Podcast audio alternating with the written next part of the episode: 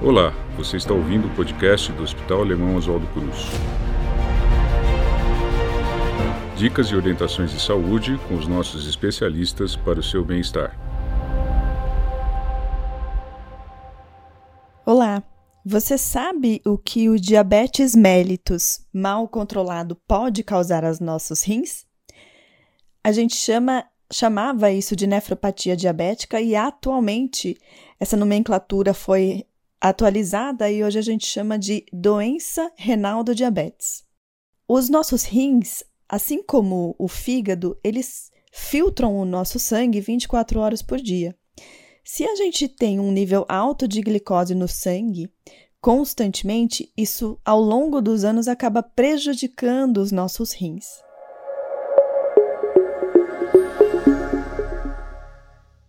Eu sou Sara Morbacher, sou nefrologista do Hospital Alemão Oswaldo Cruz, e no episódio de hoje eu falarei sobre a doença renal do diabetes. Ouça o nosso episódio e saiba mais.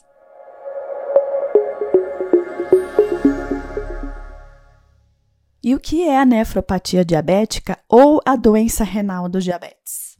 Nada mais é do que quando a gente tem a longo prazo níveis altos de glicose no sangue, o rim começa a ficar prejudicado por isso. Isso é a nefropatia diabética. O rim vai acumulando cicatrizes ao longo do tempo, porque ele está constantemente filtrando o nosso sangue com níveis muito altos de glicose.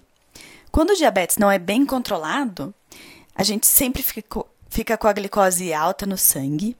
E o rim, para dar conta de filtrar esse sangue, precisa trabalhar sempre de maneira muito intensa. É como se a gente tivesse um motor que estivesse trabalhando em potência máxima o tempo todo.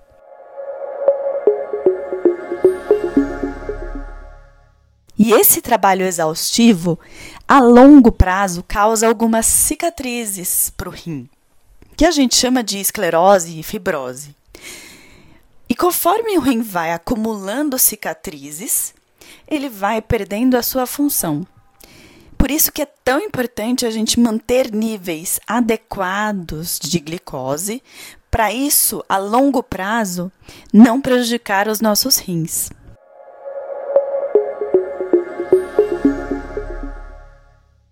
E como a gente sabe que o rim está sendo prejudicado pelo diabetes?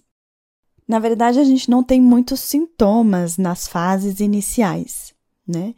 Em fases tardias, a gente pode começar a perceber espuma na nossa urina. O problema é que quando isso acontece, quando percebemos a espuma na urina, geralmente esse rim já está há muito tempo machucado.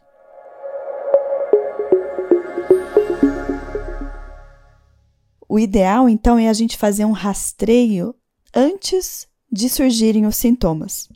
Esse rastreio é feito com a solicitação pelo médico de um exame de, albu de albumina na urina, albuminúria.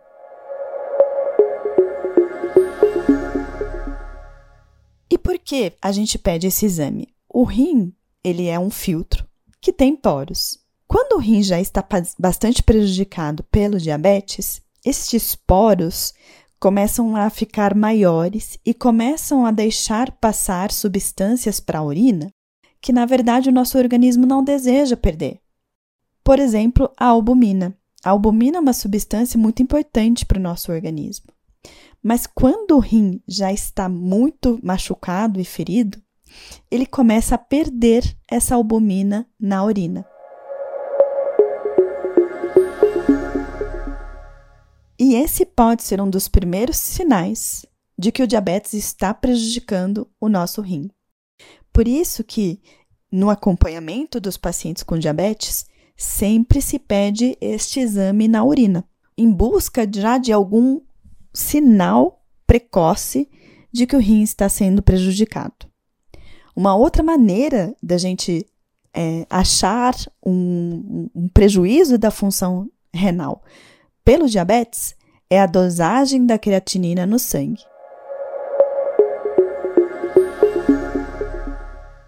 Pacientes que têm é, cicatrizes acumuladas no rim começam a piorar a sua função, e a maneira com que a gente observa isso no sangue é através da dosagem de creatinina. Quanto mais alta a creatinina, pior é a função do nosso rim. Então, a principal maneira de fazer o diagnóstico da doença renal do diabetes é através da dosagem de albumina na nossa urina e através da dosagem da creatinina no nosso sangue, de maneira regular, em busca de diagnósticos precoces para a gente poder tomar atitudes adequadas e o tratamento correto.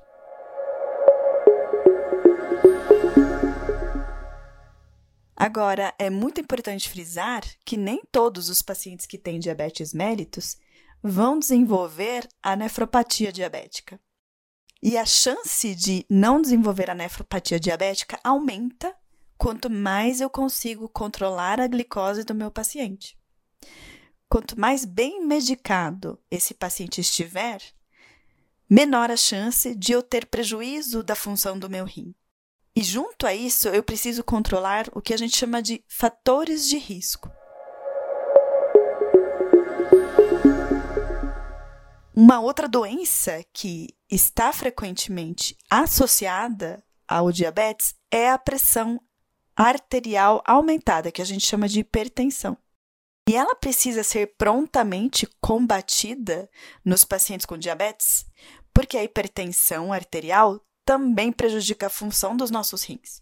Então, fatores de risco associados precisam ser combatidos, entre eles, então, a hipertensão arterial, o bom controle do colesterol, e esse paciente precisa ter um, um, estilo de vida saudável, realizar atividade física regularmente com orientação e manter uma dieta balanceada e adequada. Isso, ao longo do tempo, protege também os nossos rins.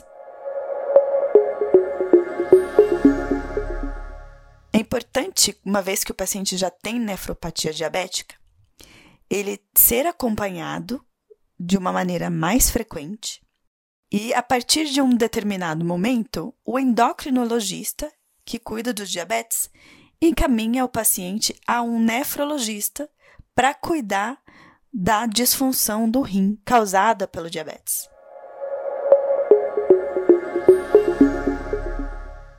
Existem algumas medicações que ajudam bastante no controle do diabetes, e essas medicações também fazem com que o rim, ao longo do tempo, piore de uma maneira bem lenta. A gente consegue desacelerar a velocidade da doença.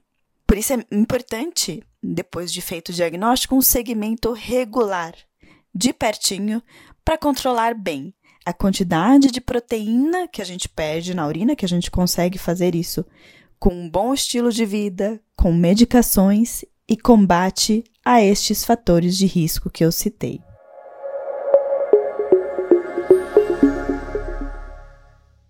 Então, a nefropatia diabética, ela pode aparecer, principalmente quando a gente não controla adequadamente a nossa glicose.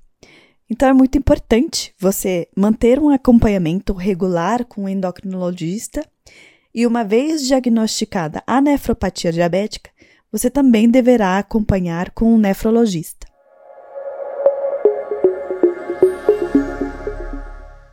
Aqui no Hospital Alemão Oswaldo Cruz, nós temos o centro de especialidades, em que nós temos os nefrologistas, e temos o centro de obesidade, em que a gente tem endocrinologistas e nutricionistas, tudo para você manter um cuidado especial do seu diabetes. Se você tem diabetes, é muito importante você manter um acompanhamento regular para evitar doenças e, se elas aparecerem, para fazer o diagnóstico o mais precoce possível e assim iniciarmos um tratamento.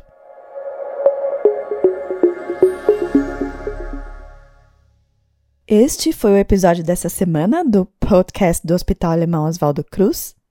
Muito obrigada por nos ouvir e fique à vontade para enviar dúvidas e sugestões por meio dos nossos canais digitais. Até a próxima! Acompanhe o nosso podcast e confira outras dicas para a sua saúde e bem-estar. Para mais informações, acesse hospitaloswaldocruz.org.br.